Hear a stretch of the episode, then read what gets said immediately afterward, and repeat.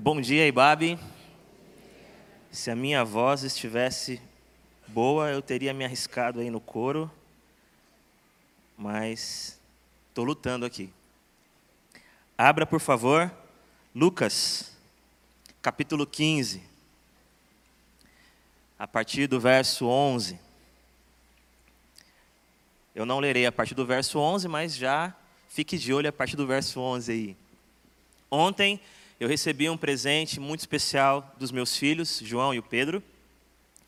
O Pedro estava mexendo na caixa de brinquedos à procura do seu caranguejo e, não obtendo sucesso, me pediu que o socorresse. E ficamos um tempo ali tentando encontrar, mas foi em vão, também não achei.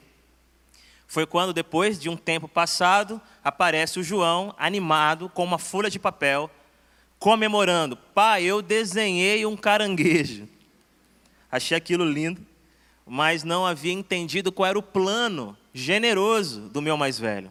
Até ele dizer: Pai, olhando a minha ilustração, a gente vai entender melhor o que estamos procurando. Pai, o caranguejo é assim, tá? E eu fiquei ali feliz com aquele gesto. Encontramos o caranguejo e comemoramos juntos. Eu sei que perder um caranguejo não é assim um problema existencial. E a gente, com algumas poucas brincadeiras criativas, conseguiríamos distrair o nosso menino desolado, chorando por não encontrar o caranguejo. No entanto, na nossa vida existem coisas que nós perdemos, mas não podem permanecer perdidas. Elas são tão importantes na nossa história que sentimos a necessidade de persegui-las. E uma dessas coisas é a nossa referência sobre quem Deus é. É muito angustiante viver o presente, lidar com o passado, pensar o futuro, sem ancorar a nossa alma numa percepção sadia sobre quem é Deus. E é óbvio que eu não tenho a intenção nem a pretensão de tentar responder essa pergunta que tem atravessado a humanidade de formas tão diferentes sobre quem é Deus, como eu o percebo, como ele se revela. No entanto, penso que uma das histórias mais fascinantes e extraordinárias que Jesus contou à sua audiência, de homens e mulheres tentando tatear e encontrar quem é esse Deus, quem é esse Rei, uma dessas histórias, hoje, para nós, pode funcionar como o desenho do meu filho mais velho. Pode nos ajudar a entender melhor o que nós estamos procurando quando procuramos dentro de nós essa imagem de Deus, ou essa percepção de Deus. Não é difícil, lendo os evangelhos, entender que Jesus teve uma intenção clara de nos apresentar Deus como seu Pai e não apenas o seu pai, mas também o pai de todo aquele que crê nessa mensagem do Evangelho. Pai de todo aquele que se aproxima dessa mesa. Pai de todo aquele que deseja essa relação. Seja no Pai Nosso, seja você que ora no seu quarto, e aí o seu pai te vê em secreto. O seu pai, essa ideia de que a nossa relação com Deus é uma relação com um pai é muito presente e eu sei que você já está acostumado a lidar com essa imagem. Mas hoje, olhando para essa parábola, que é a famosa e popularmente conhecida parábola do filho pródigo, o nosso pastor costuma chamar a parábola dos dois filhos. Eu penso que existe aí, que é o que eu quero tentar construir com você hoje, uma, uma observação muito importante de que é possível que você e eu estejamos numa relação com Deus sem acreditar que Ele é o nosso Pai. A gente entendeu que não dá para ficar longe dele, a gente entendeu a sua vitalidade para a nossa existência, a gente entendeu que é inevitável ir até Ele, mas por algumas razões não mais acreditamos que a nossa relação com Ele é uma relação de um filho com um pai. Quando você lê a parábola, e eu vou ler alguns trechos, mas quando você lê essa parábola, você de cara encontra um homem que tem dois filhos. As únicas características que são dadas é que um é mais velho e o outro é mais novo.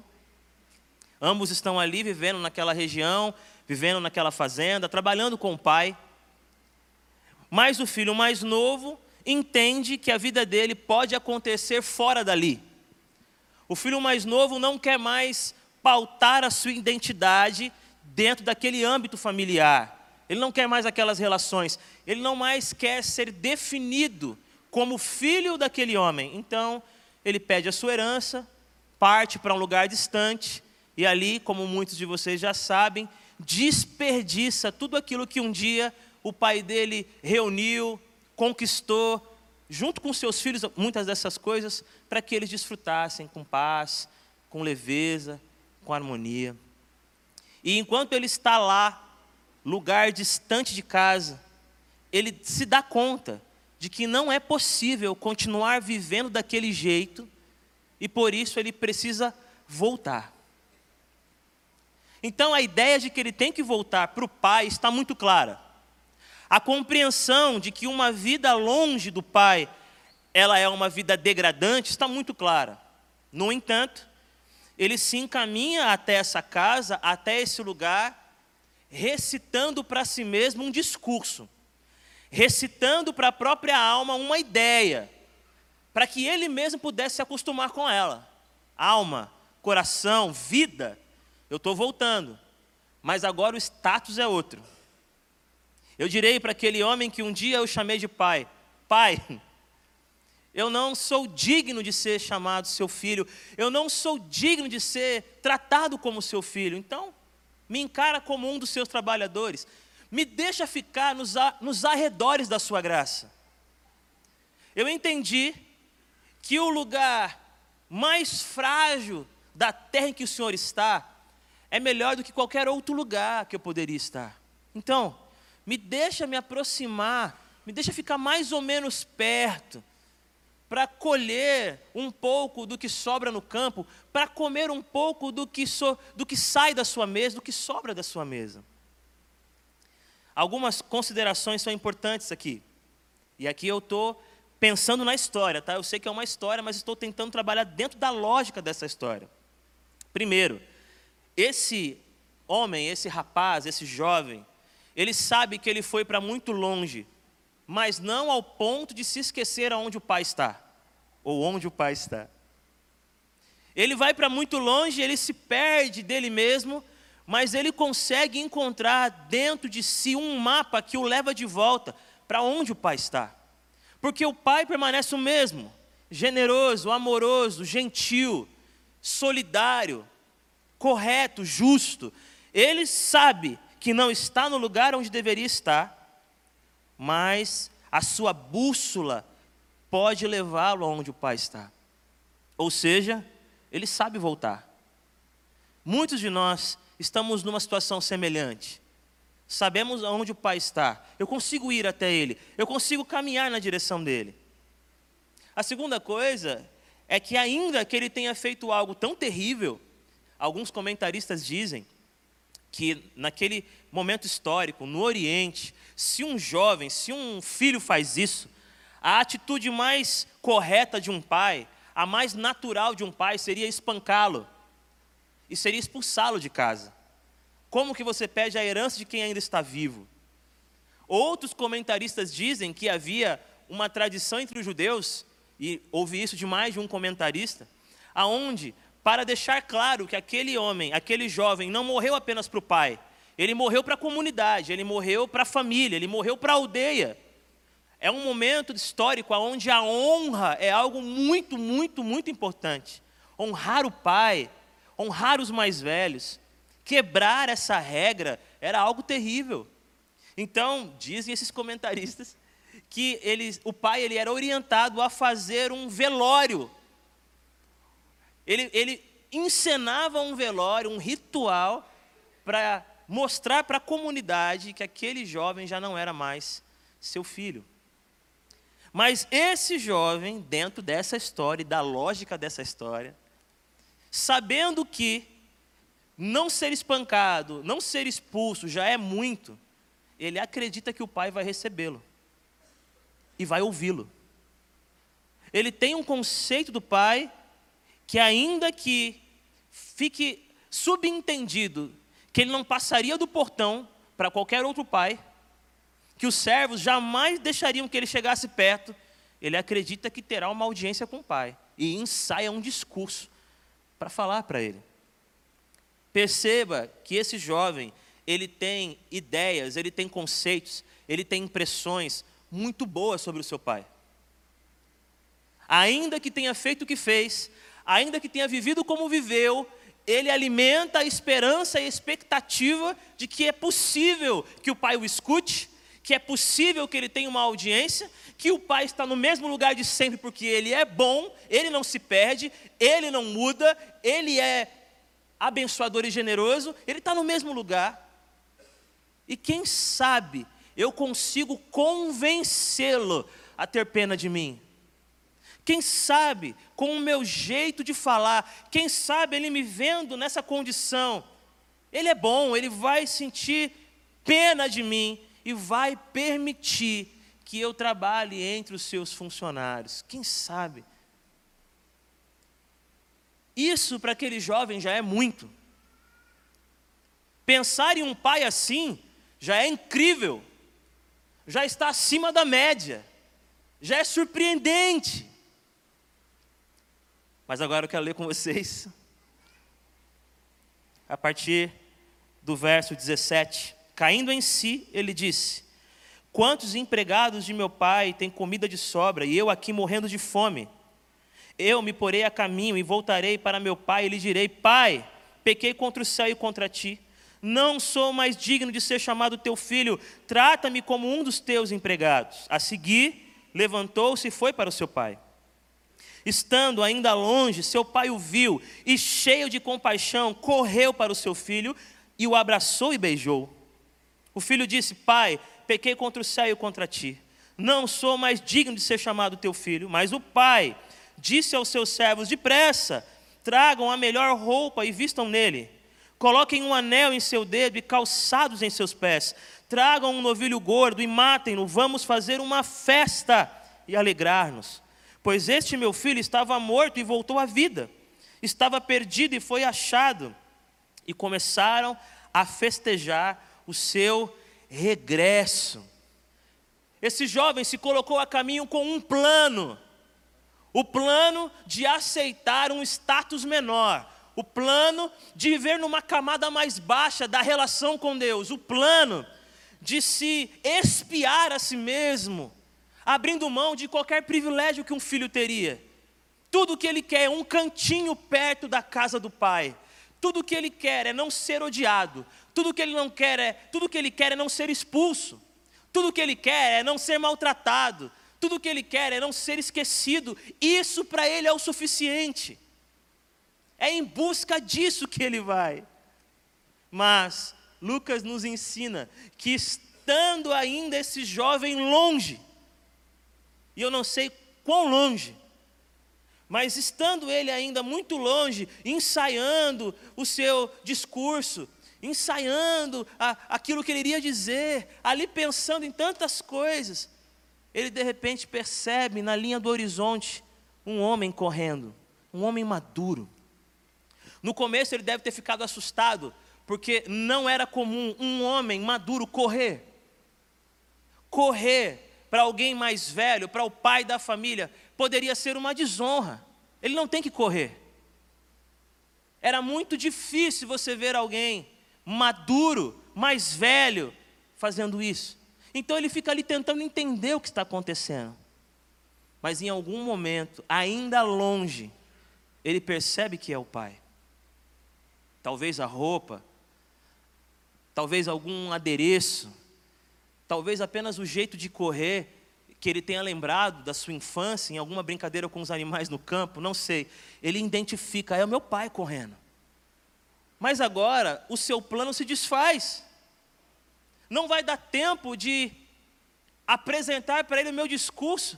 Ele está correndo e eu, eu não tenho tempo de articular direito. Não dá tempo de convencê-lo, não dá tempo de ah, amenizar as coisas, não dá tempo de acalmá-lo. Tudo o que eu pensei, tudo o que eu tracejei, tudo o que eu projetei está sendo destruído. E de repente, não mais do que de repente, sujo, descalço, mal cheiroso, dizem alguns manquejando, o seu pai o agarra num abraço constrangedor e começa a beijar aquele rosto suado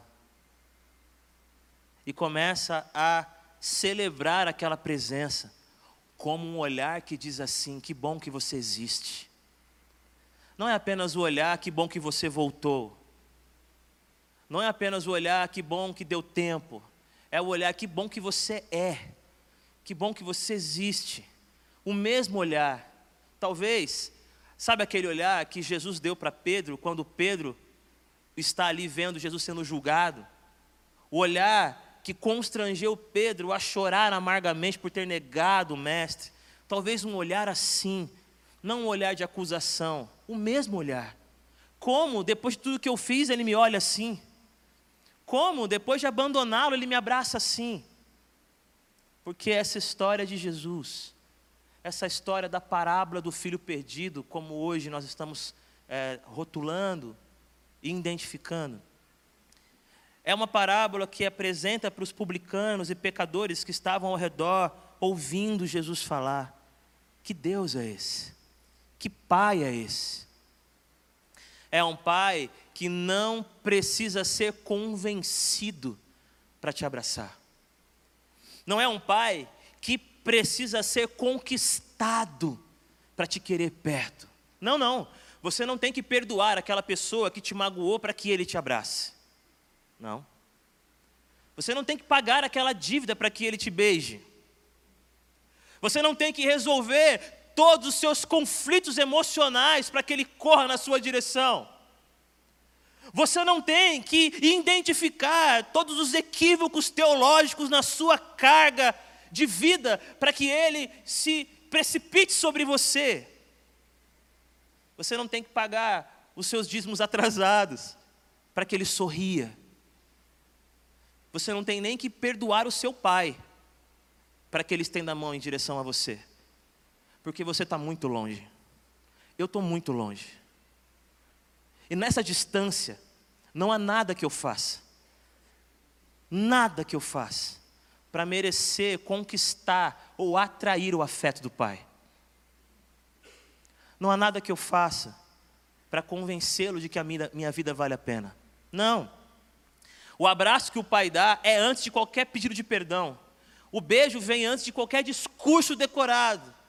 Ele simplesmente se joga como quem corre para dizer: você é muito bem-vindo.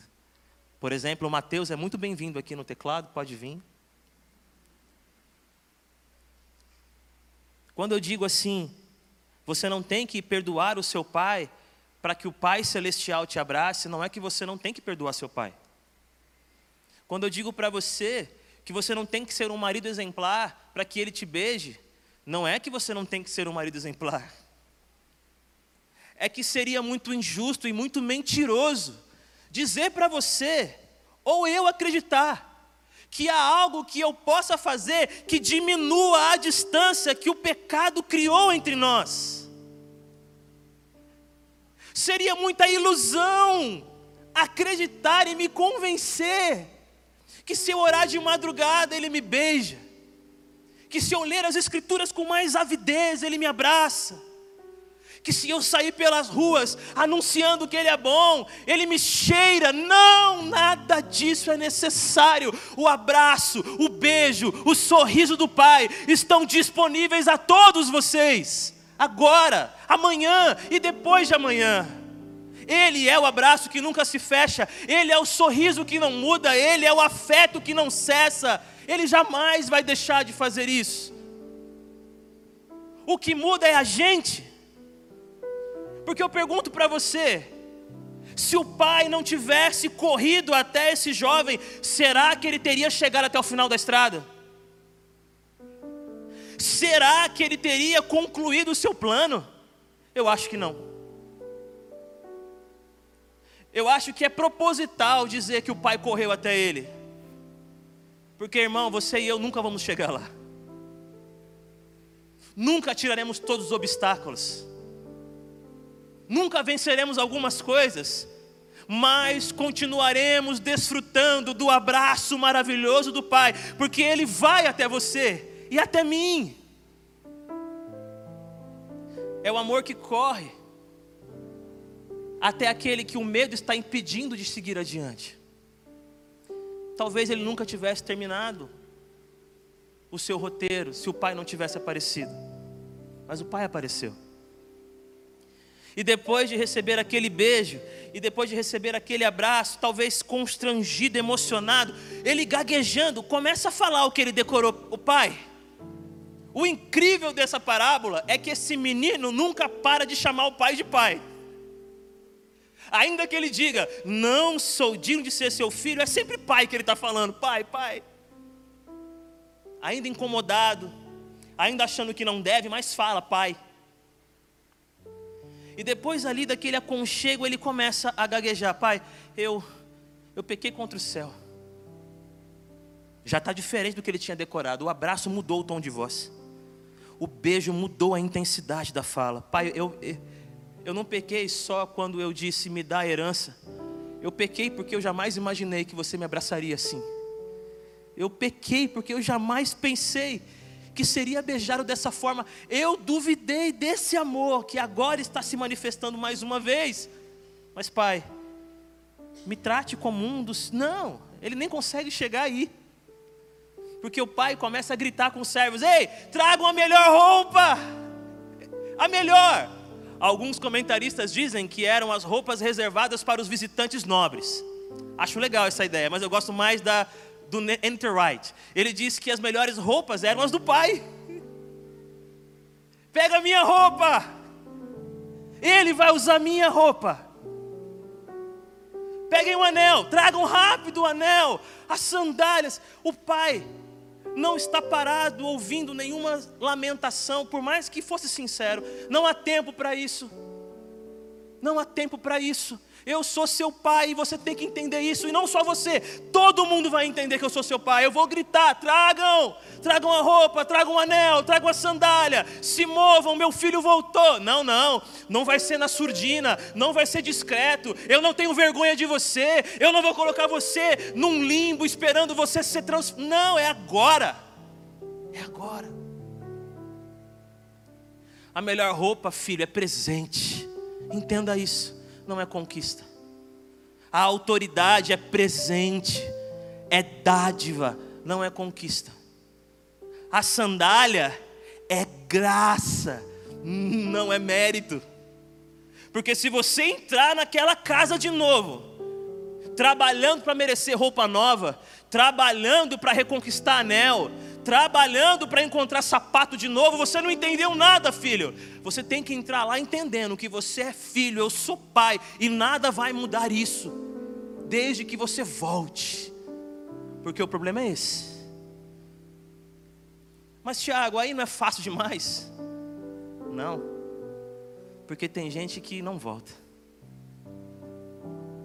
Uma vez perguntaram para Felipe Ansem, esse negócio aí de toda vez que eu pecar, Deus me perdoa, toda vez que eu pecar, Deus me perdoa, é assim mesmo? É. Se eu pecar 20 vezes e pedir perdão, Ele perdoa você as 20 vezes. E o rapaz, assim, muito confuso, disse: Então, eu posso pecar para o resto da vida. Ele respondeu, o Filipenses: O problema não é que Deus não vai te perdoar, é que chega uma hora que você não consegue mais se arrepender e pedir perdão a lama vira sua casa, os porcos seus amigos, e a vagem o seu banquete. E você não volta. Mas para quem volta, ainda que volte pelos, pelos motivos equivocados, eu volto porque tem comida, eu volto porque eu estou com fome. Talvez eu não volte porque eu entendi meu pai. Ainda assim, volte, porque no meio do caminho ele se revela para você, e você se lembra quem ele é, e é isso que faz toda a diferença. Ah, mas assim, eu, eu acho que é fácil demais ainda. Sim. Parece às vezes que é fácil demais, mas não é. Para dar a melhor roupa, Ele pagou o preço. Para nos dar autoridade e filhos, Ele pagou o preço. Para nos dar sandálias que representam a liberdade, porque escravos andavam descalços, Ele pagou o preço. É graça. E é assim que você tem que entrar em casa. E quando alguém te olhar feio, o pai vai chegar. Lembra do meu filho? Ele voltou. Lembra do meu filho? Ele está aqui de novo. E é isso que importa. Eu quero fazer algum, algumas falas finais. Primeiro, conversava isso com o Robson, o pastor Robson. Eu sei que muitos, ou aqui ou ouvindo ali, não tem uma boa referência de pai, sabe? Por várias razões. Não apenas porque o pai era uma pessoa agressiva, às vezes era apenas um pai ausente, mas ser ausente também é uma agressão. E toda vez que você escuta alguém falando sobre pai, te dá um, um arrepio. Mas eu queria deixar uma palavra para você, se você estiver aqui. Uma das libertações que ouvir isso pode provocar no seu coração é a seguinte: é assim que um pai tem que ser. Se o seu pai não te acolheu, não tem nada a ver com Deus. Não foi Deus que colocou um pai desajustado para trabalhar o seu caráter. Não foi. Liberte-se disso. Esse é o pai que é referência para qualquer pai. O seu pai não foi assim, então, em nome de Jesus, pare de, de pensar que Deus colocou na sua vida alguém para te fazer sofrer, porque Ele tinha um plano num, num futuro distante. Não, o pai que Ele queria para você era um pai assim, como Ele é na sua vida. Outra coisa, esse é o pai que você pode ser, ainda com as suas falhas, ainda com as suas limitações, ainda não com tanta excelência, mas podemos. Podemos ser esse pai que acolhe, que ama, que vai até o caminho, que não espera o filho chegar, mas que se chega até ele. O pai faz uma festa, uma alegria. Esse é o pai, o nosso pai. Em nome de Jesus, se você é esse que está aqui na comunidade, qualquer outro lugar, dizendo assim para Deus: Deus, eu, eu, eu voltei, mas eu voltei para ficar no meu canto. Eu, eu prometo que eu não vou dar trabalho. Eu prometo que eu não, não, não tenho nenhuma intenção de usufruir da mesa.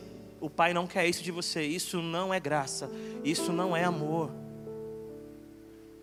Eu estou aí, eu creio que Deus existe, eu, eu creio que Deus é generoso até com seus trabalhadores, então eu estou disposto a trabalhar para pagar o que Ele fez e fará por mim. Meu, meu irmão, você está muito longe de conseguir fazer isso, e eu também. É graça maravilhosa graça. Terminando, quando eu li esse texto, eu sou apaixonado por essa parábola.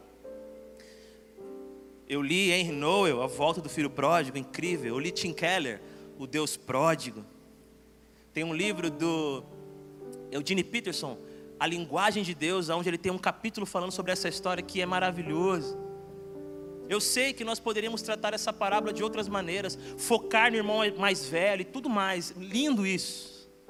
Mas quando eu me lembro de no Itaim Paulista, Vila Imoré, Rua Padre Domingo Gomes Albernaz, número 9, no meu quarto, com a, com a com a Bíblia aberta, lendo esse texto, eu imaginava uma casinha solitária, escuro, um pai na varanda e o filho chegando na surdina. É como eu imaginava essa cena.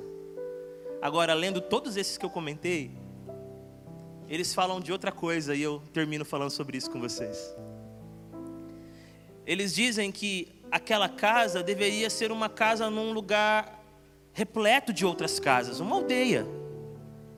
Não era uma casa isolada. As pessoas não viviam isoladas, elas precisavam umas das outras como sociedade. Disse mais, que provavelmente era de manhã, porque viu de longe, se tivesse escuro não ia ver, era de manhã. E eles comentam: sabe por que o pai correu até o filho, entre outras coisas que nós já falamos aqui? É porque havia possibilidade, quando a aldeia percebesse que era aquele jovem voltando, eles poderiam apedrejá-lo, eles poderiam espancá-lo, eles poderiam machucá-lo. Você não tem o direito de voltar. Mas o pai corre, como quem diz assim: ninguém vai bater no meu filho, ninguém vai apedrejar o meu filho, ele voltou para mim e comigo volta para casa. Melhor roupa, o anel, sandálias. Pai querido, obrigado por ser o nosso Pai. Não queremos nos relacionar contigo a conta gotas. Não queremos ficar escanteados, achando que assim pagamos alguma coisa que fizemos contra alguém ou contra nós mesmos ou contra ti. Não podemos acreditar que com muito trabalho pagaremos roupas novas, reconquistaremos autoridade ou liberdade. Obrigado por correr até nós enquanto andávamos, para nos mostrar que nem voltar sozinho a gente consegue, para nos lembrar que é sempre graça. Se alguém aqui nessa manhã, ou em casa, ou qualquer outro lugar, ouvindo essa palavra, sopra sobre o coração deles essa verdade. A beijo, a abraço, a compaixão para todo aquele que se coloca ao caminho do Pai. E isso acontece não porque resolvemos a vida, mas porque a vida está nele. Obrigado pelo seu amor. Obrigado pelo seu perdão. Em nome de Jesus. Amém. Deus abençoe vocês. Amém.